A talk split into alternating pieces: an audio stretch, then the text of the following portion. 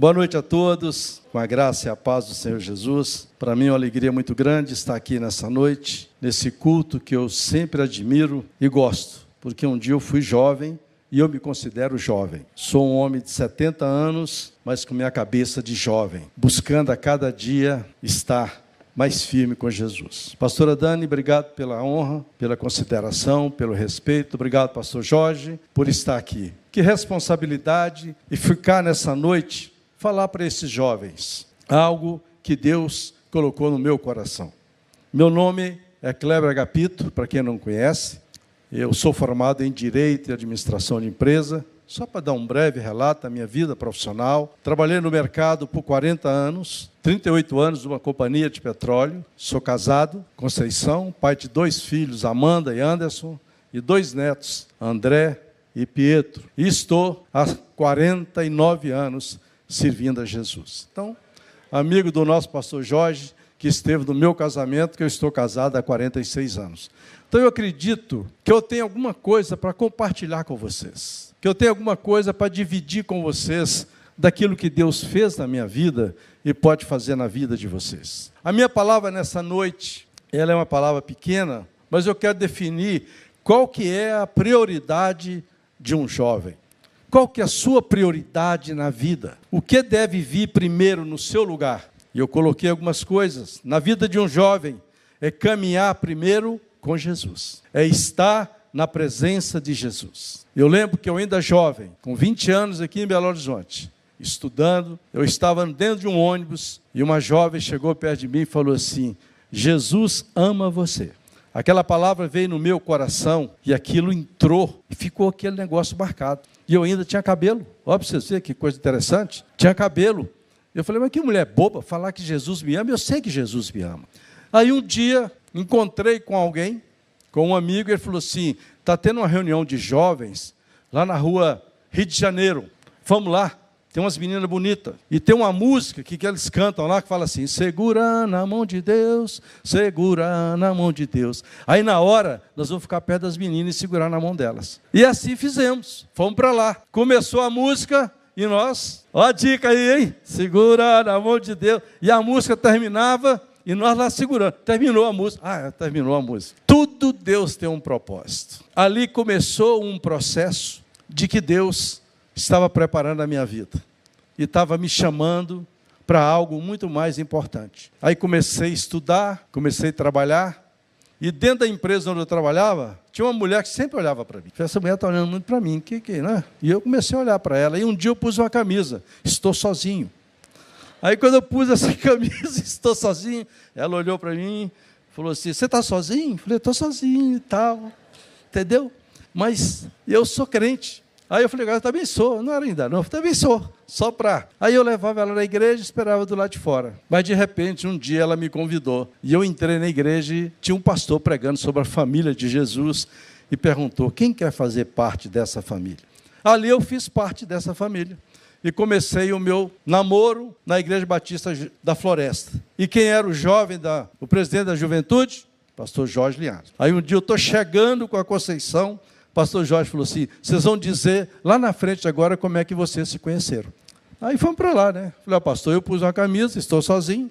Aí ela me deu um bombom, e esse bombom produziu o nosso noivado e o nosso casamento, que estão juntos hoje há 46 anos. Então, Deus faz isso e vai fazer com você. Mas para acontecer isso, você, jovem, precisa está cheio do Espírito Santo de Deus. Você precisa ter a responsabilidade, como vocês estão tendo todo sábado, de vir aqui, de buscar a Deus. Vocês não vieram aqui por acaso. Vocês não estão vindo aqui à noite de sábado por acaso. A pastora Dani falou em oração.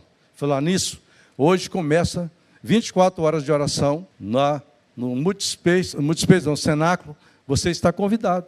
À meia-noite começa com o pastor Jorge, meia-noite e trinta vai estar eu, e assim, consequentemente, 24 horas. Orar é falar com Deus. E oração não tem contraindicação. Nos momentos que eu vivi difícil da minha vida, eu orava, e eu falava com Deus. Quando eu tinha cabelo, eu penteava assim, bem assim para descer assim, sabe? E punha aquele trem bem lustroso para as meninas virem. E quando eu comecei a namorar com Conceição, eu vou pregar agora mesmo. Comecei a namorar com Conceição, eu noivo, fui dormir na casa dela uma noite que não, deu um temporal e eu não consegui sair de lá. Aí eu fui dormir na casa dela, no quarto com o irmão dela, não podia nem olhar. Meus irmãos, eu dormi a noite toda assim, para não desmanchar o cabelo. Porque, como é que eu ia outro dia ela ia me acordar e falar, seu cabelo, e eu tinha uma escovinha que eu tinha que passar assim? Então, nossa, que noite mal dormida, gente. Toma um café, fica lá, aí se vira um almoço. Na hora que eu estou servindo um almoço, tá delicioso o almoço, Kleber? Tá, tá, tá uma delícia, tá uma delícia. Aí o irmão dela começou, tá puro sal, tá salgado. Eu vou falar que tá salgado, gente? Estava de olho nela, queria casar com ela. Noivo, eu vou falar que está delicioso, né? E aí a vida foi, hoje nós estamos juntos. Então, abre a sua Bíblia em 1 Josué 1, 8. Nós vamos falar algumas coisinhas aqui rápida, só para dar um pequeno bate-papo com vocês. E eu quero que vocês saiam daqui como pessoas que têm esperança, como pessoas que têm a fé, como pessoas que não dormem, como pessoas que sejam perseverantes, como eu fui na minha vida profissional, como eu fui na minha vida estudantil, como eu fui na minha vida profissional. Eu morava no bairro Santa Efigênia. Pegava um ônibus 4 horas da manhã para estar na empresa onde eu trabalhei por 38 anos, às 6 e meia da manhã, lá na cidade industrial. E a vida é um degrau, é uma escada que você vai subindo e você vai batalhando a cada dia, a cada instante que você vai fazendo. Josué 1, versículo 8 diz assim: Não se aparte da tua boca o livro desta lei. Antes medita nele dia e noite, para que tenhas cuidado de fazer conforme tudo quanto nele está escrito, porque então fará prosperar o teu caminho e então prudentemente te conduzirá. Quem nos conduz é Cristo. Quem nos conduz é Jesus, através da palavra, através do conhecimento nosso. E o jovem, ele precisa ser cheio do Espírito Santo. Não anda com nécios, não anda com pessoas ruins, mas ele anda com pessoas sábias. A palavra de Deus fala sobre isso em Efésios 5, versículo 15. Se puder colocar para nós, Efésios 5, versículo 15. Eu anotei alguns textos para a gente aprimorar cada vez mais na nossa vida, para você andar com sábio. Você tem que andar com pessoas sábias. Você tem que andar com pessoas que têm pensamentos sábios. Você tem que andar com pessoas que olham para frente. Vai ter dificuldade, vai ter luta, mas você olha para frente. Então nós temos que caminhar cada dia disso. Sabe, saber usar o tempo e as oportunidades que a vida lhe oferece. Tenha cuidado com a maneira como vocês vivem, que não seja com insensatos, mas com sábios.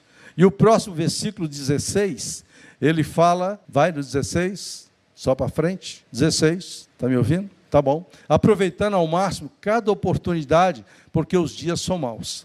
A vida nos oferece oportunidades. Eu lembro quando eu comecei a trabalhar na empresa pela qual eu trabalhava, e me dedicando, me empenhando, eu entrei nessa empresa no dia 17 de setembro de 76. Entrei eu e mais três colegas. Quando foi no final da tarde, os dois tinham sido demitidos e ficou só eu. Eu falei, como? Como é que eu vou fazer aqui? E aí eu lembro que eu tinha terminado o terceiro grau e meu diretor me chamou e falou assim: Olha, não trabalha comigo quem é burro, precisa ter faculdade. Agressivo, né, Dani? Assim, um negócio. Mas ele falou, foi para o meu bem. E eu fui dedicar e fui fazer. E fiz o direito. E fiz administração de empresa. E os degraus foram subindo na vida. E os degraus foram subindo na vida. E Deus foi me capacitando, me dando sabedoria, me dando graça, para que eu pudesse crescer cada vez mais. Os meus filhos, quando adolescentes, está aqui o celular para cada um. A conta é 100 reais, tá? Se passar, eu recolho. Aí a mulher sempre foi mais controlada, a Amanda, 90, 89, o Anderson passava. Pai, mas passou dois reais, me dá o telefone. Mas pai, dois reais. E aí vem a mãe, mas não, me dá. Hoje ele está com 38 anos e fala, pai, como foi bom o senhor ter me ensinado. Então a vida de um jovem, você precisa ter prioridades. Eu assinava a revista Veja, outras revistas, eu li uma matéria e falava com meus filhos: lê a matéria da página tal. Na hora que eu chegar à noite do serviço, nós vamos discutir esse assunto. Aí nós falávamos, e ele discutia, então eu premiava eles com 20 reais. Mas ensinando com disciplina, com ordem, dentro da palavra de Deus. Eu não nasci num lar cristão, mas me tornei um cristão, e o compromisso com a palavra de Deus é algo maravilhoso. Quando eu vejo vocês aqui nessa juventude, eu me alegro no meu coração, porque vocês poderiam estar em outro lugar, vocês poderiam estar buscando outro rumo, mas vocês estão buscando de Deus a sabedoria de Deus. Procura compreender a vontade de Deus para a sua vida. Qual que é a vontade de Deus para a sua vida? Deixo para vocês três passos aqui para vocês. Primeiro, fazer a vontade de Deus. Lá em Provérbios 19, 24 fala isso. Você tem que fazer a vontade de Deus. Nós louvamos aqui o Senhor, um louvor gostoso, abençoado. Qualquer dia desse eu vou tocar igual o Felipe, né? Faz os trencinhos, joga o cabelo para cá. Eu preciso pôr o cabelo para poder fazer, né? Tem hora que eu não consigo dar aquelas tiradas. Filipão, o outro ali, o Bi do outro lado e tal. Então eu preciso fazer isso. Né? Essa turma caminhar, né, Lucas? Cadê eles? Sumiram? Sumiu, Dani? Pessoal do louvor, Dani? Ah, misericórdia. Cadê o Felipe? Ah, tá lá, tá longe. Podia ficar mais perto, arranjar uma touca dessa também. Então, nós precisamos fazer a vontade de Deus. O preguiçoso põe a mão no prato e não se dá o trabalho de levar a boca. Nós precisamos fazer isso. Eu morei sozinho muitos anos aqui em Belo Horizonte, estudando. Então eu arrumava minha cama, eu arrumava minha roupa, eu lavava minhas minhas roupas, eu passava. Ah, pastor, o que, que tem a ver você falar isso comigo, com a juventude que nós estamos nos outros tempos? Mas tudo tem um processo para você fazer. Se você está na sua casa e recebe dos seus pais o alimento melhor, faça também o melhor. Seja um bom filho, seja um bom estudante, seja uma pessoa dedicada. Não venha responder, porque isso não vai te fazer crescer, vai te fazer você porque a palavra de Deus fala: quando a gente honra pai e mãe, você recebe a bênção de Deus sobre a sua vida.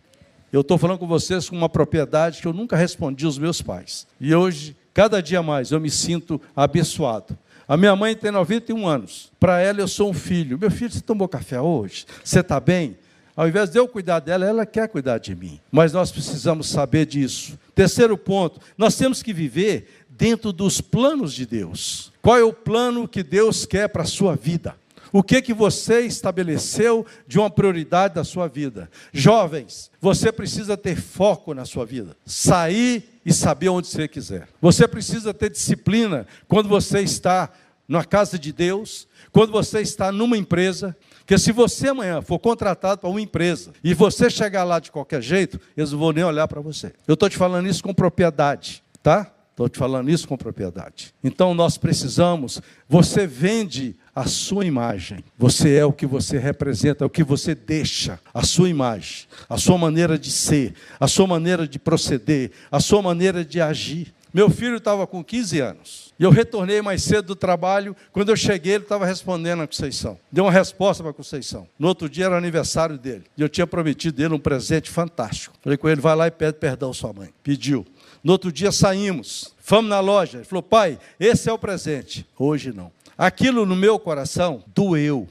E falou, pai, você prometeu, prometi, mas você desobedeceu sua mãe. Você tem que aprender, seguir regras, disciplinas. Isso, meus irmãos, são prioridades na vida de um jovem, de um homem e de uma mulher que eu estou falando para vocês. Hoje, o meu filho fala, pai, como foi bom o senhor ensinar. 30 dias depois eu voltei lá e dei o melhor para ele. Então, os nossos sonhos, eles têm que ser realizados, mas têm que ser feitos dentro da vontade de Deus.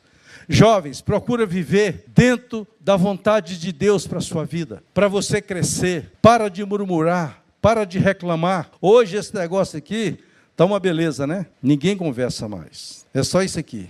Você viu? Você foi? Você faz? É um negócio impressionante. Sabe o que, é que eu faço? Eu, Kleber, pastora Dani, eu faço jejum de celular, porque agora você fazer jejum de sem comida não vale. Eu faço jejum de celular. Eu falo assim, vou ficar sem ver celular até meio-dia. E eu estou vendo mensagem caindo, todo mundo caindo. E que tem uns que é o seguinte: te manda mensagem e liga para você e fala que eu te mandei uma mensagem. Não sei se já aconteceu com vocês.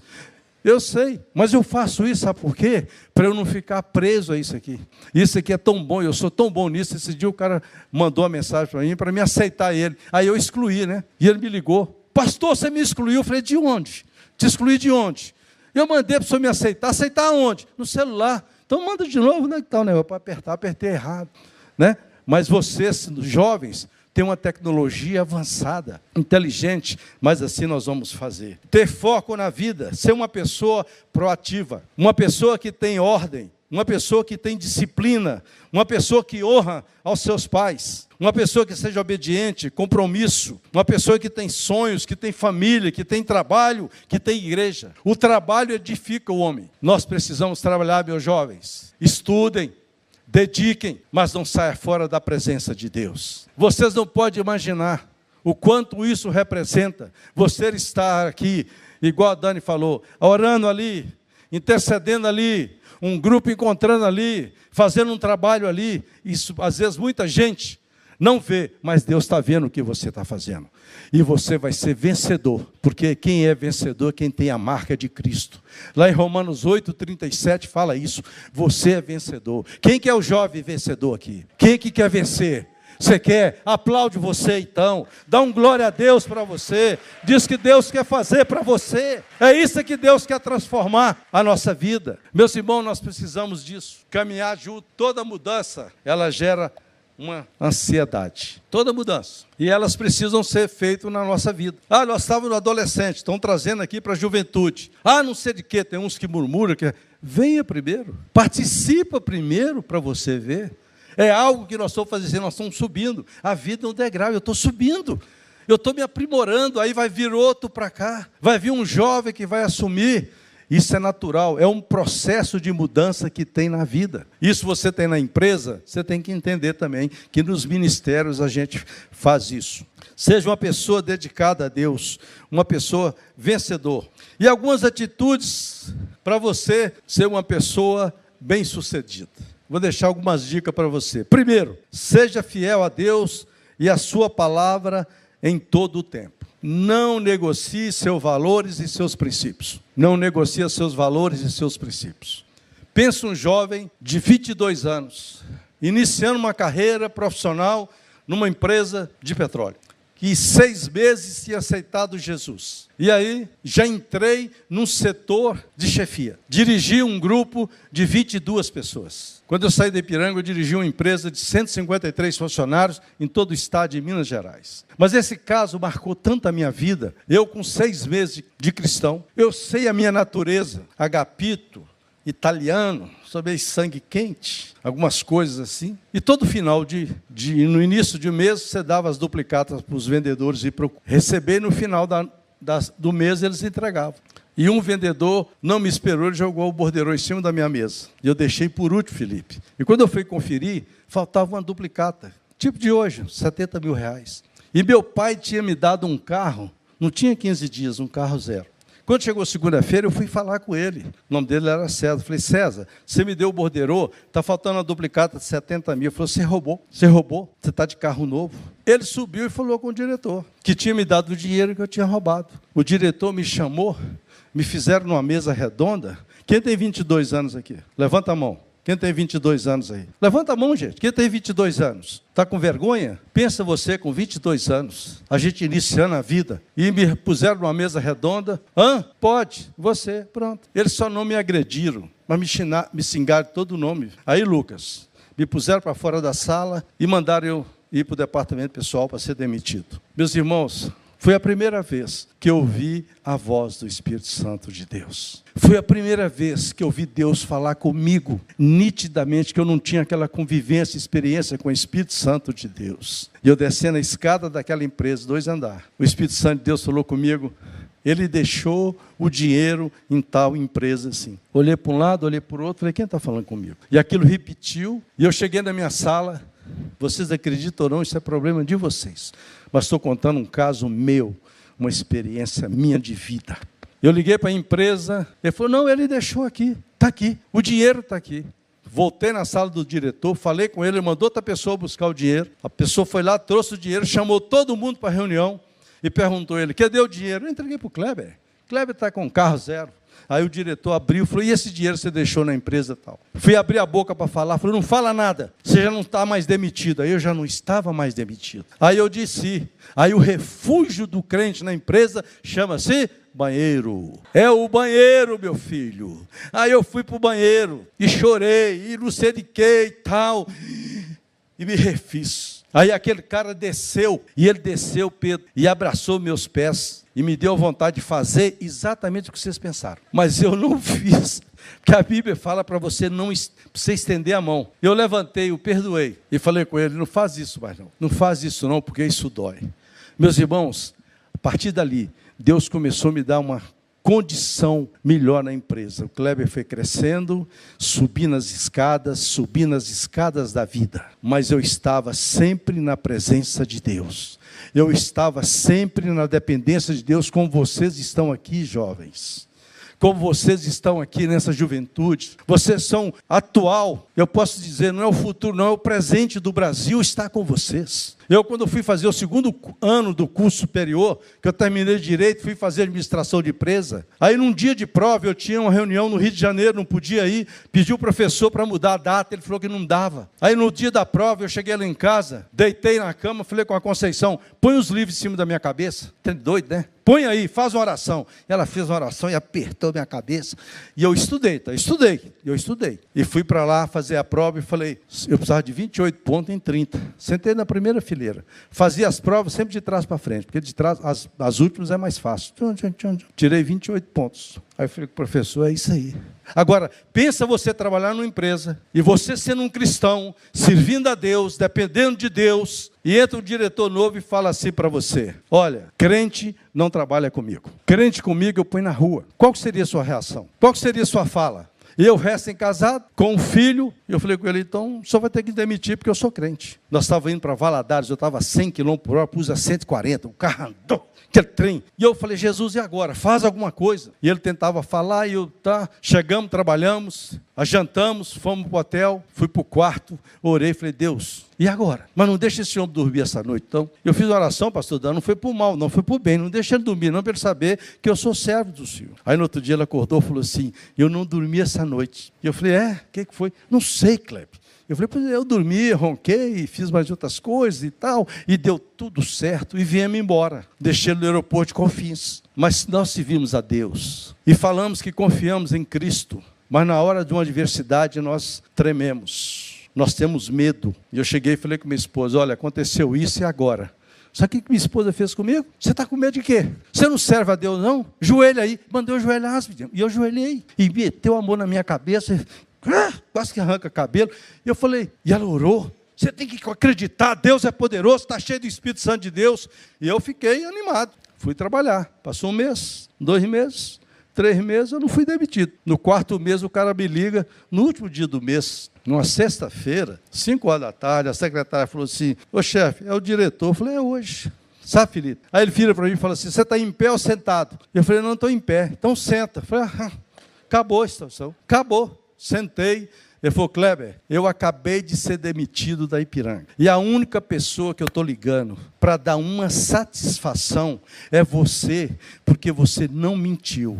Você falou que era crente e que serve um Deus Todo-Poderoso. Aí ele começou a chorar. Pode, pode aplaudir, porque é Jesus é que faz isso. É Deus é que faz isso na nossa vida. Ele chorou de lá, eu chorei de lá de cada um, não é para empatar, para ficar. Mas tornou-se um grande amigo, porque, meus irmãos, nós não podemos negar a Cristo.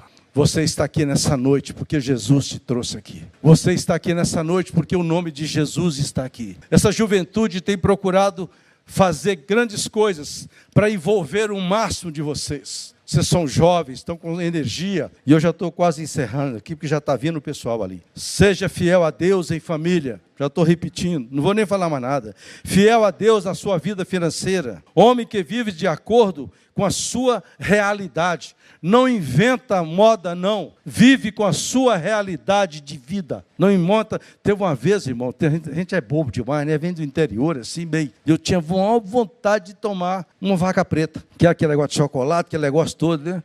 Aí eu entrei num, numa lanchonete, o cara falou assim: me dá duas. Eu falei: me dá duas também. Aí o cara trouxe as duas e falou comigo assim: você vai tomar as duas? Eu falei: não, tinha um colega meu que ia tomar comigo, mas eu não sei onde é que ele está. E eu fiquei com vergonha. Eu tive que tomar os dois, aqui tem. E a esfirra, doido para comer uma esfirra. Tinha uma lanchonete da Rua Tupis. Eu entrei, tinha um cara comendo esfirra. E eu, com vergonha de perguntar o que era aquilo, pedi uma coxinha. Aí o cara trouxe a coxinha. Aí o cara vira e fala assim: bis. E eu também falei: bis veio outra coxinha para mim, veio outra esfirra para ele. Mas são coisas que a gente vai aprendendo na vida. Você vai aprendendo na vida. A vida é assim, vai ensinando, vai ensinando e nós vamos caminhando a cada dia. Tenha, tenha um coração perdoador. Não vive com o seu coração amargurado. Pode vir o pessoal aqui na frente. Vem um coração de amor. Busca viver uma vida de paz. Busque viver uma vida de paz com os seus amigos, com dentro da sua casa, buscando a Deus. Seja homem e mulher comum, seja você. Não inventa moda, não. Seja você. Deus não tem xerox, ele só tem original. Você tem que ser o que você é. Não inventa moda, não. Entendeu? Seja você mesmo. Use e seja uma pessoa íntegra em todos os sentidos daquilo que você vai fazer. Se você sabe, você fala que sabe. Se você não sabe, você fala que não sabe. Porque Deus conhece o nosso coração. Porque dele procede todas as coisas. Tem uma vida de equilíbrio.